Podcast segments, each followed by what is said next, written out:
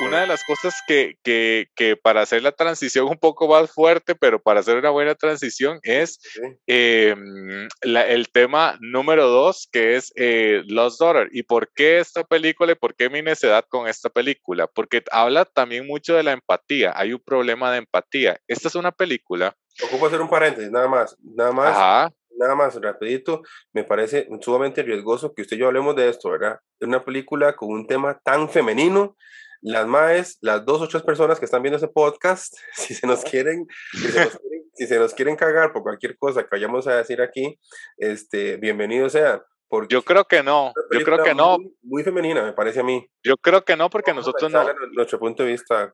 Correcto, pero, pero aquí va el asunto. Eh, le voy a dar la exposición de por qué me parece tan importante esta película. Okay. Eh, si, eh, para la gente que no lo conozca y por qué esta película es el, el, tema de este, no, no viene spoiler, eh, porque no hay spoiler. Eso, eso es muy interesante.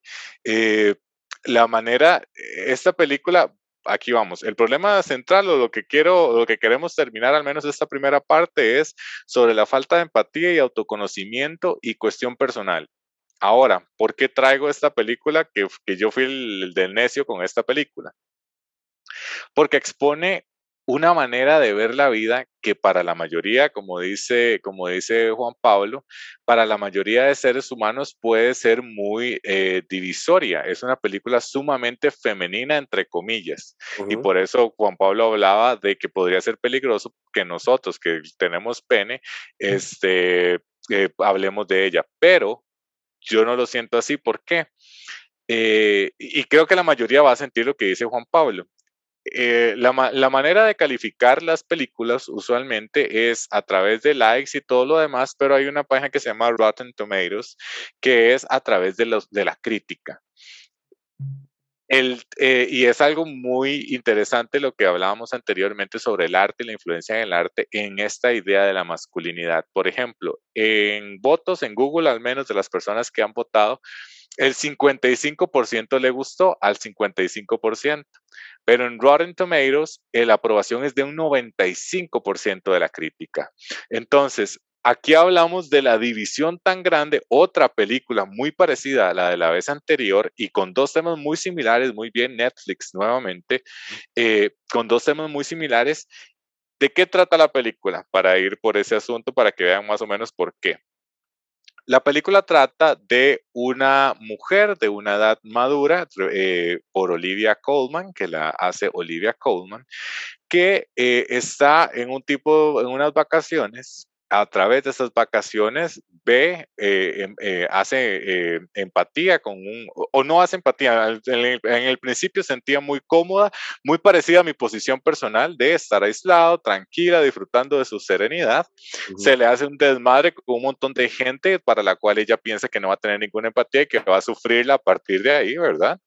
Y hace un vínculo con una persona que tiene una niña eh, presentada por Dakota Johnson, una actuación fantástica de Dakota Johnson, por cierto. Y a partir de ahí empieza la película con una serie de flashbacks en dos tiempos con eh, Olivia Colman siendo la mujer madura y Jessie Buckley eh, representando a la, a la, misma personaje de Leda, pero más joven, y es la persona que yo le decía la semana pasada que se la está peleando para mí con Kristen Dunst por actriz de reparto, porque es espectacular el, el, la actuación. A partir de ahí empieza una serie de, cuestiones sobre las dos hijas que tenía esta mujer, cómo hace empatía con la niña que tiene Dakota Johnson, el personaje de Dakota Johnson, Nina, y eh, se construye la película en un final eh, igual, que cumple las reglas, pero que es exageradamente sutil y que cumple algo eh, muy interesante que es no es el qué, sino el cómo a través de todo el asunto. habla exageradamente de la visión de la mujer, de una visión femenina, de una, no de la mujer para mí, pero es algo que es un conflicto generalmente atribuido a la mujer por los mismos roles sociales, de, cómo sentirse eh, culpable de un, de un, montón de asuntos, pero sobre todo que es una, una dualidad en los sentimientos que tenemos los seres humanos, en una en una lucha constante por el, por el autoconocimiento y usted le puso atención al, al, a la, al minuto 1.30, perdón, al, al, al, que yo le mencioné anteriormente, ¿Sí? la semana pasada. Ok, ahora, ahorita, ahorita, discutimos de eso, pero cuénteme cómo la vio, con, con qué ojos la vio usted y después yo... ¿Por qué? Le voy a explicar por qué le digo yo que es muy pretencioso nuestra esta conversación, o digamos, muy riesgoso, eh, que usted y yo conversemos de esto y por qué siento yo que es una película muy, muy, muy femenina. Yo sé que podemos sentir, que es una palabra que hemos usado mucho en este podcast, mucha empatía por lo que le pasa a Leda, pero es que una de las cosas que me gusta más de la película, y eso, eso lo tiene que analizar una mujer o un grupo de mujeres, es porque la película cuestiona la maternidad. Uf, sí. En nuestras sociedades eso es incuestionable, ¿verdad? En la, o sea, el, el, que se pregunten, el que en una película este, una, un personaje llegue a, a, preguntarse, eh, real, soy, ahora que soy mamá, quiero ser mamá, digamos, eso es muy heavy, nadie lo permite en una sociedad como la de nosotros, que más bien casi, casi que todas las mujeres tienen la obligación de ser madres. ¿Verdad? Porque así lo dice la Biblia, creced y multiplicados. Entonces, usted cree que apenas tenga chance de tener carajillos, se puede tener carajillos como loca, ¿verdad? Este, una mujer profesional es aplaudida, pero es más aplaudida si es profesional y tiene hijos, ¿verdad? Ah, porque además de que porque ¿cómo hizo? Y claro, no es que es valientísima esa mujer, porque tiene hijos y cuida a, a los carajillos, eh, trabaja y cuida a los carajillos en la casa. ¿verdad? Entonces, y una mujer que nada más es profesional, y una, perdón, nada más para agregar ahí, y si esa mujer profesional eh, le paga a alguien para que le ayude a cuidar a sus niños, es menos, menos mamá. Ah, correcto, correcto, porque qué vieja más pendeja que llega al trabajo a descansar, ¿verdad? No, hombre, jamás. Le paga a otra para que le haga el oficio. Pues no, la mujer de verdad llega a la casa a hacer oficio. La mujer de verdad. Claro, y a la plancha la ropita al marido y este, hace el almuerzo, deja todo listo para el día siguiente y por eso todos le aplaudimos. y por eso papá le invita a comer el sábado en la noche. Entonces, este... Se lo merece, se lo merece. Ah, sí, se ganó ese, cantonés. Este Qué rico un cantonés, aquí como no, aquí no, no consumimos de esos productos. Vea, entonces, e, ese, ese detalle de la maternidad, ni usted ni yo. Tenemos, tenemos el, el, criterio profundo para conversar sobre esto, ¿verdad? No, pero... Que, no, no, yo sé que vamos a opinar, o sea, lo estamos haciendo y lo voy a, vamos a hablar de esto, pero a mí me, hubiera encantado, me encantado tener, tener la oportunidad de conversar con mujeres profesionales y ojalá, o sea, con hijos y sin hijos, que den su punto de vista de esto, de cómo una mujer es señalada y atacada constantemente y presionada hacia la maternidad, ¿verdad? ¿Qué pasa cuando una mujer logra profesionalizarse y tener hijos? ¿Qué pasa a la mujer que se profesionaliza y no tiene hijos? ¿Cómo perciben a ella la, sociedad? Me explico, de, de, los dos lados. Porque vean, el vínculo que hace, ese vínculo que usted estaba diciendo de Leda con Nina, ¿verdad? Y, y, ahí empiezan todos los flashbacks de ella cuando estaba joven, que tenía una parecida a Nina de acordarse de sus hijas. ¿verdad? Ella estaba, ella estaba todavía con la vara esa de literatura, no me acuerdo exactamente lo que estudiaba Lea, literatura italiana, no sé qué. La estaba breteando en esa vara, ¿verdad? Y hay una escena que es maravillosa, madre, que el, el Mael contesta el teléfono y están las carajillas gritando en el otro cuarto, el esposo de Lea, y el Mael le dice que las vaya a ver y la madre le dice, ma, hoy es domingo, le dijimos que le tocaba a usted. Y le dice madre, sí, pero yo estoy breteando. Digo, huevón, el, la madre también estaba breteando y es ella la que interrumpe su trabajo y se va al cuarto a cuidar las carajillas. Entonces recurre a la violencia. El, el la madre las caga todo el tiempo porque es que en serio es muy importante para ella el brete, lo que ella estaba pero, haciendo. Pero, pero ahí voy un toque, para parar el toque. Eh, a eso voy. Dígame cuál hombre no se relaciona o no siente empatía por ese momento. Mae, los hombres que hace 15 minutos estábamos hablando. Por eso, pero, pero no, no me refiero a, a ese momento, el, el, eh, todo como usted lo está narrando, me refiero únicamente, y aquí a corto, a la narrativa de estoy desesperado y voy a, a utilizar la violencia. ¿Cómo no se puede hacer, hacer empatía? Solo porque hay hijos de por medio. Así, de básico es la relación. Sí, vea, así como la semana pasada mencionamos que la, la, la, ¿cómo es? las personas conservadoras no entendieron el poder del perro, así un machista de cepa no entiende esta película. Ajá, ahí va el 50% de, de, de, Google versus el 95% del Rotten. Exacto, exactamente. Te explico, ¿por qué, porque, ¿por qué no va a poder una madre hacer esa vara? O sea, ¿por qué no se puede poner uno? Porque en efecto, a un hombre le cuesta muchísimo ponerse en, las pies, en los pies de una mujer. No lo va a lograr nunca. No lo va a lograr nunca. Te explico, porque la visión de sociedad que tenemos nosotros y las responsabilidades sociales, sigo siendo repetido, repetitivo con esto, lo que la sociedad nos exige a cada uno de nosotros ser es diferente, nos da roles específicos. Y entonces ella en su momento, hace que no sé qué, 20 años, una hora así, más de 20 años, en los flashbacks que, ella, que Leda estaba teniendo, Leda estaba luchando con esas dos cosas. Leda estaba luchando con, con el ser con lo que ella realmente quería y con ya tener una chiquita de 9 y otra de 7. Las madres ah. súper intensas. Y Bianca la mayor, sí. Bianca la mayor, más una madre súper punzante. Ajá. La mayor, la que ve que la mamá está trabajando y la madre que, la, la madre que le pega. La madre que le ponga una mano y la madre le dice, a la mamá no, se le, no se le toca, entonces la madre otra vez le vuelve a dar y la madre que está en, está en el play, y entonces la mamá contesta una llamada, entonces la chamaquilla empieza, puedes venir a tal cosa, puedes venir no sé qué, mamá, venir para acá. Es una pura jodera que yo, como padre de familia, mamá, eso pasa, huevón. Eso pasa. Y le aseguro, le aseguro que los carayos siempre buscan primero a la mamá. Eso pasa, weón. Cuando, cuando la chiquilla está cortando la naranja, a mí me valen gorro los spoilers, ya me, no, no, me interesa. Sí, ya ves.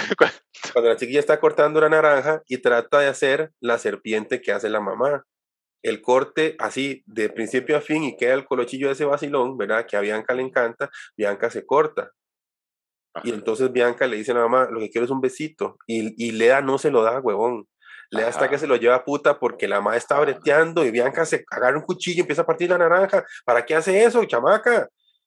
Sí, pero, pero, pero Leda, pero, pero, que el personaje de Leda es tan complejo. Es decir, el, personaje de Leda es, eh, para mí, es, ese, ese, vínculo que acerca la parte femenina con la parte masculina, que es esa vara que tienen muchos los maes de, tome, se cortó, carajilla huevona, ahora no le doy el beso. Suave, suave, suave, suave, ve, ve, ya, oye, ya se pone con esta vara.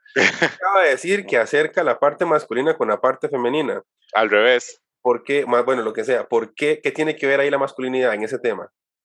Eh, para mí tiene que ver con que la mayoría de hombres accionan ese tipo de reacciones. ¿Por qué hombres? ¿Por qué tiene que ser hombres? Porque, no, no, no, no, no, no, ahí vamos. Que, que, así de sangrón de ja, se cortó al lado, porque es de hombres. Porque es algo físico. Bueno, puede ser, puede ser por ser por ser algo físico, por ser sangre, porque al igual que Phil, yo me corto. Y porque, y, porque es esas pequeñas, e, esos pequeños éxitos momentáneos de los que hablamos la vez pasada. Le tome, tome, no hizo lo que yo dije. Sí, pero Leda no le da el besito en el dedo. Exacto. No, no, por, no porque tome, es porque usted interrumpió mi trabajo. Entonces no hay, no, hay venganza ahí. Es, yo creo que están las dos, Mike. Es la, o sea, es la desilusión tan grande que siento yo de que yo voy a, o sea, yo, mi, el chamaco mío, a propósito, la chamaca mía, a propósito, busca hacer cosas peligrosas para llamar mi atención, porque yo estoy muy ocupada. Estoy aquí y esta vara, la chiquita, no entiende lo importante que es esto para mí porque mi esposo no me está ayudando a, que mis hijas entiendan que esto es importante. Si el madre quisiera en serio, en serio, darle, darme lugar a mí, entonces va y se, y se, y se encarga de la chica realmente para que yo tenga mi espacio para trabajar, porque es igual de importante el espacio de él como el espacio mío. Pero como el madre se pierde por ser hombre, se pierde, entonces las chiquitas siguen siendo responsabilidad de la mamá, aunque ella esté trabajando. Sí. Entonces, cuando ella sale y, Lea le dice, él le da la otra Bianca, le dice, de lo que quiero es un besito, dame un besito, y la mano se lo da, madre, la madre está, ve, la madre está totalmente ahogada, porque me cago en la puta, estoy trabajando, estoy trabajando y es importante para mí, y tengo que... Y lo ama, lo ama, ama lo que hace. Ah, no, absolutamente, y ama a sus hijas, y es más, más complejo todavía, ¿me explico? Entonces... sí. Ah, siga, siga. Dele, dele, dele, dele, para ver por dónde va. Entonces, vea, ahora sí viene el spoiler rajado. Entonces, por ejemplo, eh, eh, cuando ella ve, cuando ella ve la relación, digamos, que tienen Nina con Elena, la madre inmediatamente se ve reflejada en esa vara. Se ve reflejada en que, en que Elena no suelta la mama, ¿verdad? En que Elena no está con el Tata. El Tata viene en un yate, cagado de risa, disfrutando de la playa, disfrutando de las varas, ¿verdad? Y va y la saluda y besitos, se habla chiquita, todo lo demás, sí, pero no, o sea, no es un papá que está ahí. La que está siempre ahí es mamá. ¿Por qué? Porque es mamá, porque es la mamá, punto. Porque es la mujer, y se acabó. No hay otra opción. Elena parece, eh, Nina parece que no hace nada, no se gana la vida haciendo nada, porque como en un, momento de la película dan la impresión como que los más son ahí medio mafiosos, son unos más ahí griegos, medios, seguro, seguro descendientes de Onassis, una vara así. Como, como las hijas del padrino, sí. Una vara así. Entonces, Nina, Nina está amarrada, Nina está ahí porque es la huila de fulano de tal y no tiene que hacer nada más que estar ahí. Y anda con la cuñada, que está riquete embarazada, que es una madre súper enjachadora, la esposa del griego, súper enjachadora, ¿verdad? Que se sienten empoderados. Yo soy el dueño de todo lo que ando aquí, ¿verdad?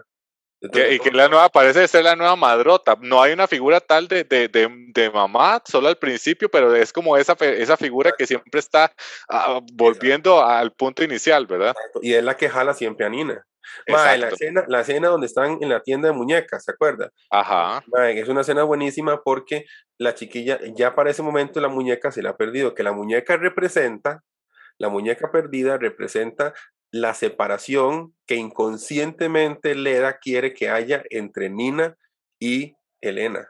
Sí, porque que es personal, que es una lucha personal, pero también, también es un tipo de sentimiento que yo creo que muchos hombres de lo que hablamos anteriormente se pueden sentir eh, eh, con empatía. Esa vara de, más, si usted no lo tiene, yo tampoco. Si un poco, un poco, que, que, que, yo creo, incluso llega a la desesperación, que es la escena donde está buscando en las, en las gavetas y está tan enfocada en lo que siente, en su temor interno, que se le olvidan cuál es. Así, ah, Totalmente. Y es fascinante.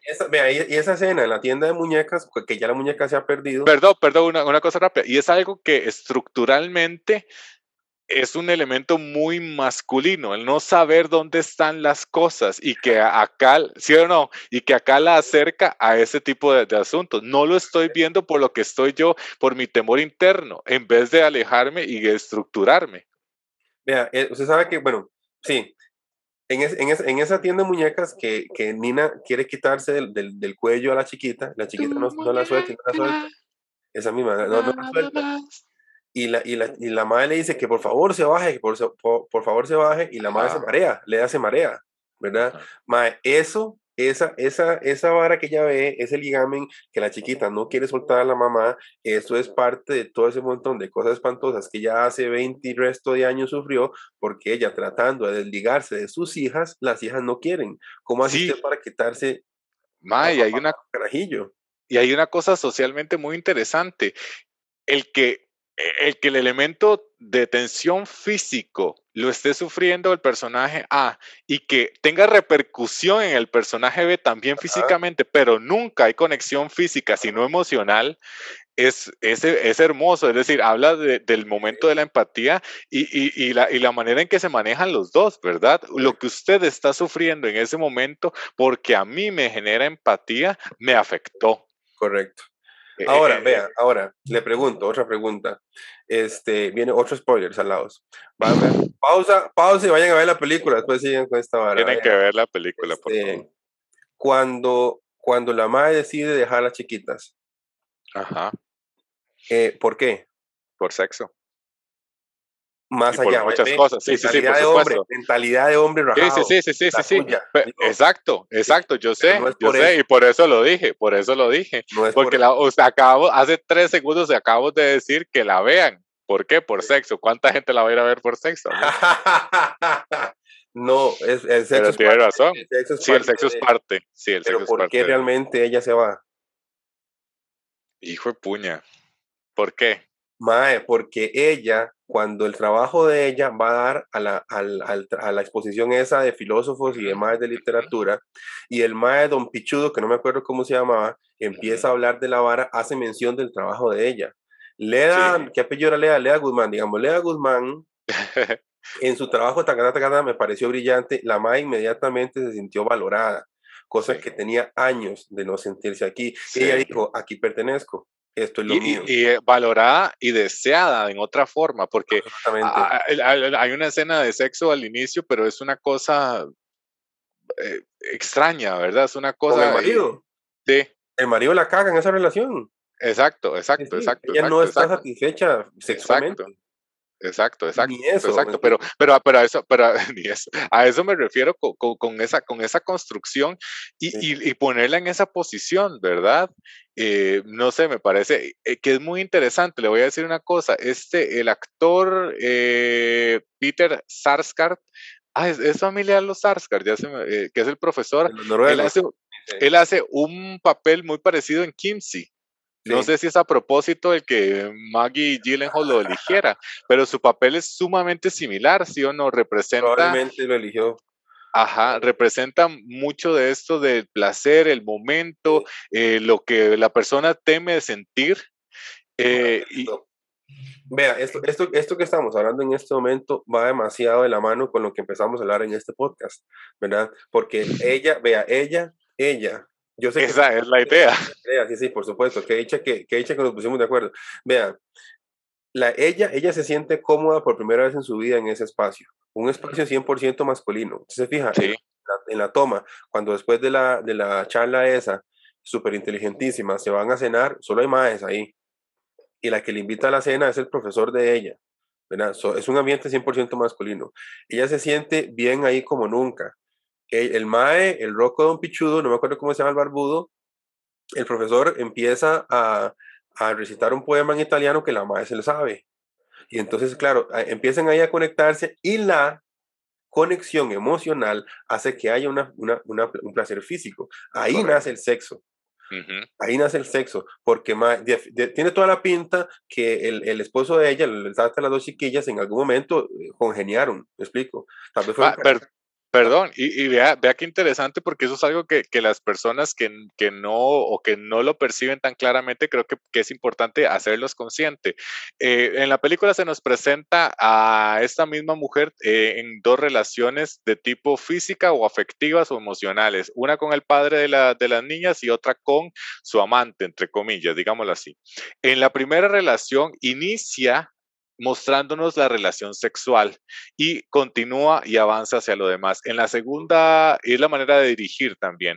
Y la segunda nunca nos es el final la relación sexual y después otro tipo de cosas. Entonces, la manera de construir una escena y la manera en que, es que se, siente y otra cosa, lamentablemente, y es algo que ojalá que las personas que nos están escuchando eh, valoren, y que hablamos de la semana pasada, la imagen. Olivia Colman y Jessie Buckley, las dos mujeres son exageradamente andrógenas. Estas mujeres son talentosísimas las dos, pero en un contexto latinoamericano esta gente no pasa de ser la tía de, de, en todas las telenovelas. Lo importante, lo importante de la imagen y lo importante de generar una industria que se, que se fomente en la calidad más que en la imagen, más que, porque ahora pareciera que, que, en México el look es de, de, de, travesti, usted ha visto, todas son como, ¿verdad? Como Maribel Guardia. Este, con la pena de Maribel Guardia, dice que es una persona muy linda, pero el look no me ayuda para nada y no la podemos poner más en otra cosa que lo que hace. Pero y, lo que usted decía, estas personas o esta persona eh, en Leda se siente por primera vez en conexión en un ambiente muy masculino pero siente, vive y, su cuestión es muy femenina y en una película exageradamente femenina. Y ahí voy tal vez al punto más, más grueso de todo el asunto y que de verdad a mí me rompió que es el, famoso minuto a la, hora y, a la hora y media exacta, cosa muy interesante también.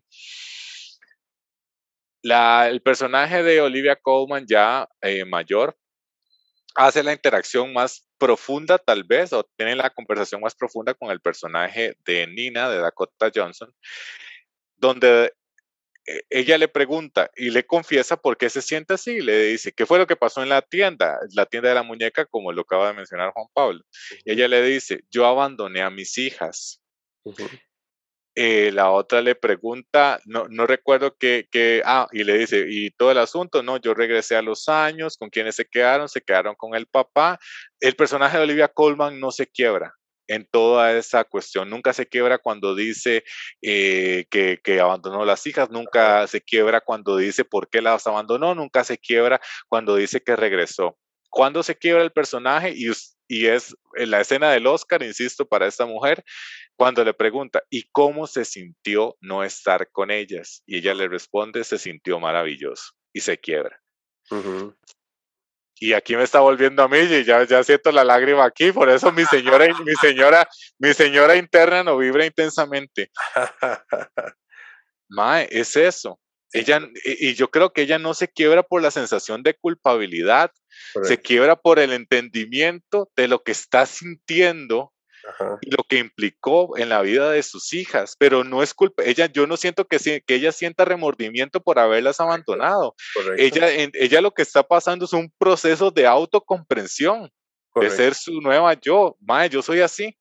Sorry, ¿qué voy a hacer? Pero, pero lo que implica, mae, romperse en un momento tan X, ¿verdad? Yo creo que, que, que, es muy importante que los hombres vean esta película eh, con calma, separados, ojalá solos, las mujeres que la vean también, eh, pues yo creo que las mujeres evidentemente tienen una capacidad emocional más desarrollada y, se van a sentir muy, sean o no sean eh, mamás, creo que es muy importante también eso, ¿verdad? Por la sensación, porque yo creo que, que puede causar empatía con ambas partes, las mujeres que decidieron serlo y las mujeres que no. Y sobre todo, eh, la importancia de exponer, y, aquí voy a, yo no sé si usted ha sentido esto, ay, no sé si usted ha sentido, si usted ha sentido esto a través del tiempo, pero la, eh, usualmente en las películas europeas y todo eso a través del tiempo, pues son más, eh, más densas eh, a nivel de sentimientos, pero las películas de Hollywood habían sido muy claroscuras, ¿verdad? Muy novela de este es el malo, este es el bueno. A partir de Up, la película, perdón, no, a partir de eh, Intensamente, la película de Pixar, mm. en que se le empieza a, explicar a los niños donde hay una separación muy específica de los sentimientos, y a eso quiero unirlo con lo que hablamos en un principio, de que yo siento de una manera específica. Problema para la corrupción, tú. Problema para, para esto, tú. Un parche. Tengo problemas con las mujeres, pongamos una mujer. Ese tipo de parches a los sentimientos que son uno a uno. Correcto. Eh, y que esta película intensamente la explica a los niños en que lo que usted siente, la felicidad, puede estar perfectamente en convivencia con la tristeza al mismo tiempo y que es algo que los seres humanos podemos sentir a la vez, ha venido evolucionando hasta este punto junto con un montón de cuestiones sociales, al menos en el arte, y expone esto, expone cosas en que la inmediatez, y eso que hablamos del hombre y que hemos hablado a través de los podcasts, este, y que hemos hablado a través de esto, no necesariamente es mala. El, el, el, el, sentirse de una determinada forma, el ser agresivo a veces, no necesariamente es malo. El problema es cómo entender eso y cómo llegar a un punto de autoconciencia en que me pueda permitir coexistir primero conmigo mismo y luego con los demás, que en eso termina la película. Correcto. Sí, sí, vean, no, totalmente de acuerdo con todo lo que dijo. Este, si nosotros, irónicamente, cuando una persona eh, está triste o deprimida o lo que sea, siempre la gente manda a todo el mundo a que haga algo para que se quite la tristeza, ¿verdad? Este, sí, sí, vaya, vaya, voy a comedia o no sé. tristeza, felicidad. Ajá. Sí, sí, sí, sí. Eh, no, no es bueno negarse la posibilidad de ser triste, que es lo que pasó justamente en Intensamente, ¿verdad? La tristeza es un momento importante, se necesita. Nadie, nadie nunca está feliz, eso, o sea, voy a ver cómo hago para bajarme esa felicidad, para ver si logro, no, no, no, no es bueno estar tan feliz, nadie nunca hace eso, ¿verdad? Bajarme la felicidad. Sí, no, la gente acribilla las emociones que socialmente hemos, hemos, hemos aprendido que son negativas, ¿verdad? La gente que le gusta estar sola, la gente que es muy callada, eso siempre es gente rara, ¿verdad? Nunca, todo el mundo siempre espera, ¿verdad? Entonces, digamos, eh, eh, eh, la sensación de Leda, cuando, cuando ella dice que es maravilloso estar fuera de los hijos, es una sensación completamente válida y no es una sensación negativa. Se lo digo como padre de familia también, porque en ella estoy seguro que Leda ama a sus hijas, ¿verdad? Está muy bien con ellas, eh, pero también ella tiene que amarse a ella y los momentos donde ella puede estar sola, es simplemente maravilloso, ¿verdad? Es en serio maravilloso, porque es que eh, es, es, completamente válido el querer de repente alejarse de eso. Lo que pasa es que para un hombre es mucho más fácil, para un hombre es mil veces más fácil un miércoles en la noche decir, ya vengo a tomar una birra y jalar, que para una mujer, ¿verdad? Entonces, cuando una mujer se da ese lugar, es señalada, probablemente como fue señalada en su momento Lea, ¿verdad? Pero ahora ya ella vieja y ya ella mucho más madura, disfrutando la vida, es más, disfrutando su soledad, ¿verdad? No andaba con las hijas. Ella se fue, se fue a Grecia, pasear las vacaciones y todo, ella sola, ¿verdad? Y hablaba de sus hijas, que me hace mucha gracia, porque en algunos momentos de la película, cuando ella habla de las hijas, yo, creí, yo, yo creí que las madres estaban muertas o que algo les había pasado o que no tenían ni. Ya me va a hacer el spoiler. No me interesa. Ya, ya, ya, ya, ya espolié que yo espoleo. Entonces, y, me, parece tan, tan, tan bonito el final de la, película porque habla de que las varas están bien de que las Willas están bien, de que Bianca y Marta ya son mujeres adultas y están pura vida con la mamá, que no pasó nada, y la madre las llama y saca la naranja que representa, esa, esa, naranja que la madre estaba acordando representa los recuerdos lindos de ella con sus hijas. Porque los recuerdos más lindos de, de ella siempre fue, mamá, me, me corta la naranja como una serpiente. Y de las carajillas le encantaba, no importa si era una puta naranja, lo que sea, mamá, es ver a la mamá haciendo ese arte explico, mi mamá es capaz de algo, tan maravilloso y me divierto con eso. Entonces, cuando ella llama a las hijas, y ya son hijas adultas, probablemente con su vida hecha, probablemente ya con un nivel de madurez importante, y ella saca naranja, es eso, mae. Eh, siguen siendo mis hijas, nos amamos. En ese momento de mi vida yo lo necesitaba, me lo di, ¿verdad? Y, la, y socialmente me van a seguir señalando eternamente por esa vara. Y la otra madre, Nina, siendo una mamá joven, probablemente no le quepa en la cabeza Usted se fue, se dejó a las chiquitas ahí. Ah, madre, que esta hora tan increíble y por eso la madre llora, ¿verdad? Porque yo sé que usted me va a hacer sentir a mí culpable y otras personas también, pero vieras que se sintió riquísimo, madre, en serio. E, es, una, fue un momento maravilloso. ¿Y qué pasó? Que 20 años después estamos bien. Pero, pero, ese, pero, pero saben que yo creo que estamos pura vida, no pasa sí, no, sí, no, porque también eh, la, la, la película, la escena de, de, casi el final, donde pensamos que ella está muerta, ¿verdad? La, la protagonista, pero yo creo que es eh, simbólicamente la, eh, el, lo que hablábamos anteriormente, la deconstrucción de algo para poder construir a partir de algo. Y lo que ella establece al final es una comunicación. Eh, y que yo creo que va de nuevo con mucho el tema de la película. Ahora, hablemos de una cuestión, eh, aparte de, de, que es una película, no sé si usted lo cree, adelantada un toque a su tiempo. Eh, justa. Es justa lo que se necesita ya. Sí, pero yo creo que mucha gente igual no, lo va a entender. Cállate. Pero vea, ¿qué me dice de la directora? ¿Qué me dice de la dirección de la película? Mae, este, sinceramente yo no conocía el la trayectoria de esa Mae. Eh, me di cuenta en esta película que era su primer película, ¿verdad? Sí.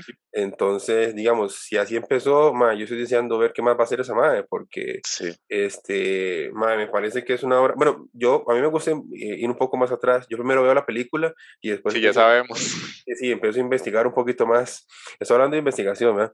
Sí, por supuesto. Este, sí, sí, obvio, obvio. Investigación anatómica. Ah, también. Ahí este, me di cuenta que estaba basada en un libro de una, de una autora italiana que nadie conoce. quiero leer.